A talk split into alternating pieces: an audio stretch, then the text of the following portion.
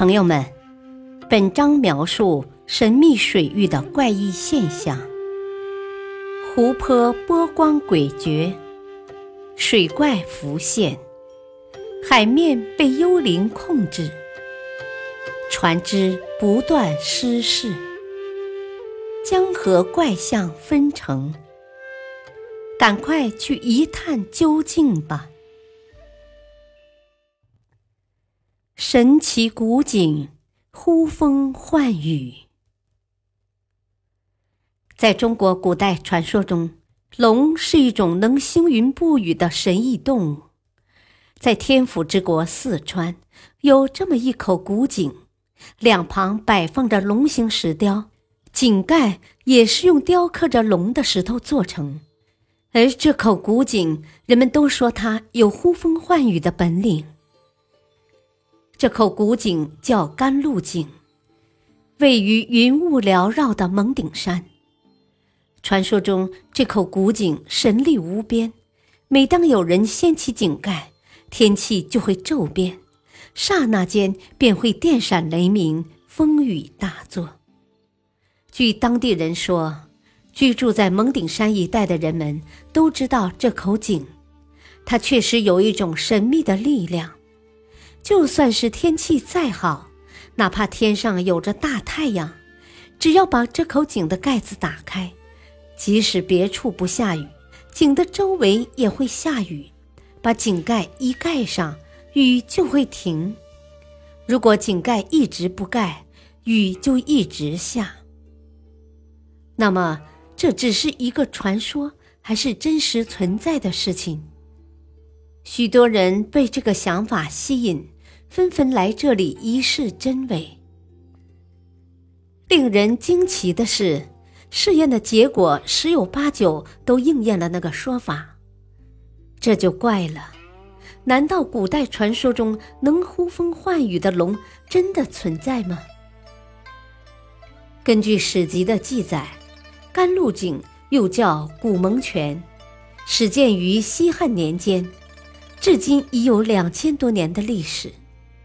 这很让人意外，因为蒙顶山海拔只不过一千多米，在名山遍布的西南部，只是一座名不经传的小山。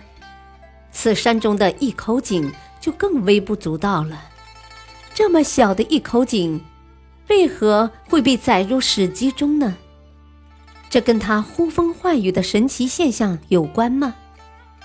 关于这口井的神奇功力，当地还有一个生动的传说：蒙顶山一带本来有一条能兴起风雨的龙，经常给当地带来水灾，导致滑坡、泥石流等灾害。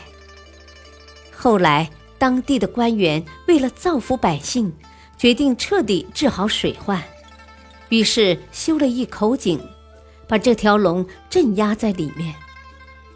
果然，从此以后，这一带的水患明显减少了。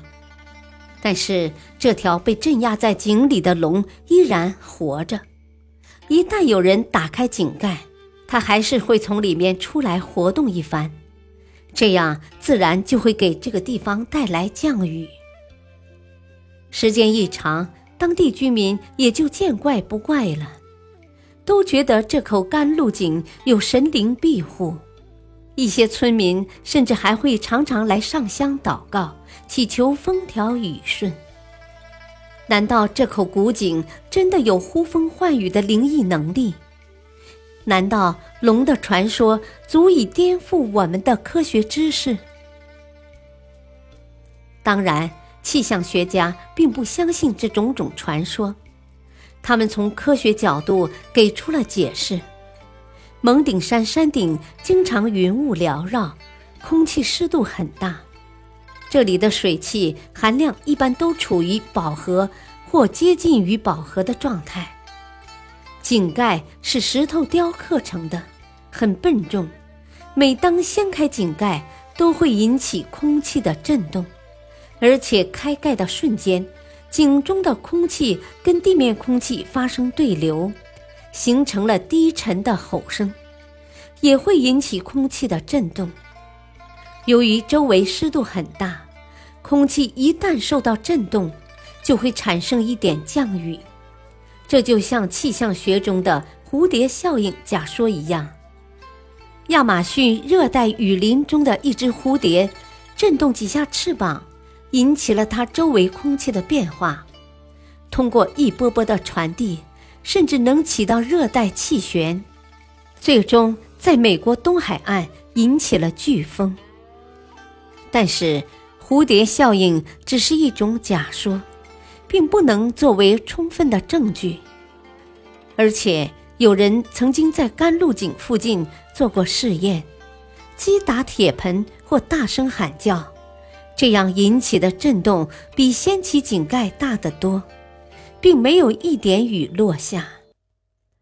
于是又有人提出新的观点：蒙顶山一带天气比较冷，空气潮湿，井里面空气的温度更低，湿度更重，一旦掀开井盖。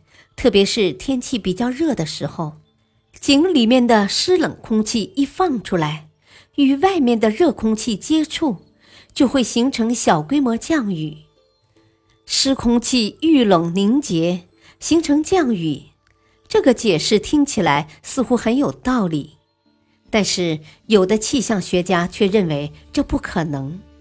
如果井里的温度比外面低的话，空气或水汽都不会上升，只能下沉。这样，就算揭开井盖，也不可能在地面上形成降水。这个说法又被否定了。难道这口古井的神奇现象真的是个不解之谜吗？在进行了大量的研究工作后，气象学家提出了一个新说法。蒙顶山一带恰好处于降水量非常大的地方，加上海拔比较高，所以总是云雾缭绕。从气象学的角度来说，掀开井盖跟降雨并无多大关系。但是由于当地常年降水不断，加上有了这么一个传说，揭井盖的人越来越多，这么一来。大部分的时候都能遇到降水，因此这只是当地特殊的天气情况跟古老传说相巧合，给人们造成的一种心理错觉罢了。确实，蒙顶山一带雨量丰沛，常年雨水不断，这里的局部气象也一直保持在一种即将下雨的状态。可是，掀开古井盖子跟下雨真的只是巧合吗？看来要得到合理的解答，还需要科学家做出更多的努力。感谢收听，下期播讲脱素湖的神秘铁管。敬请收听，再会。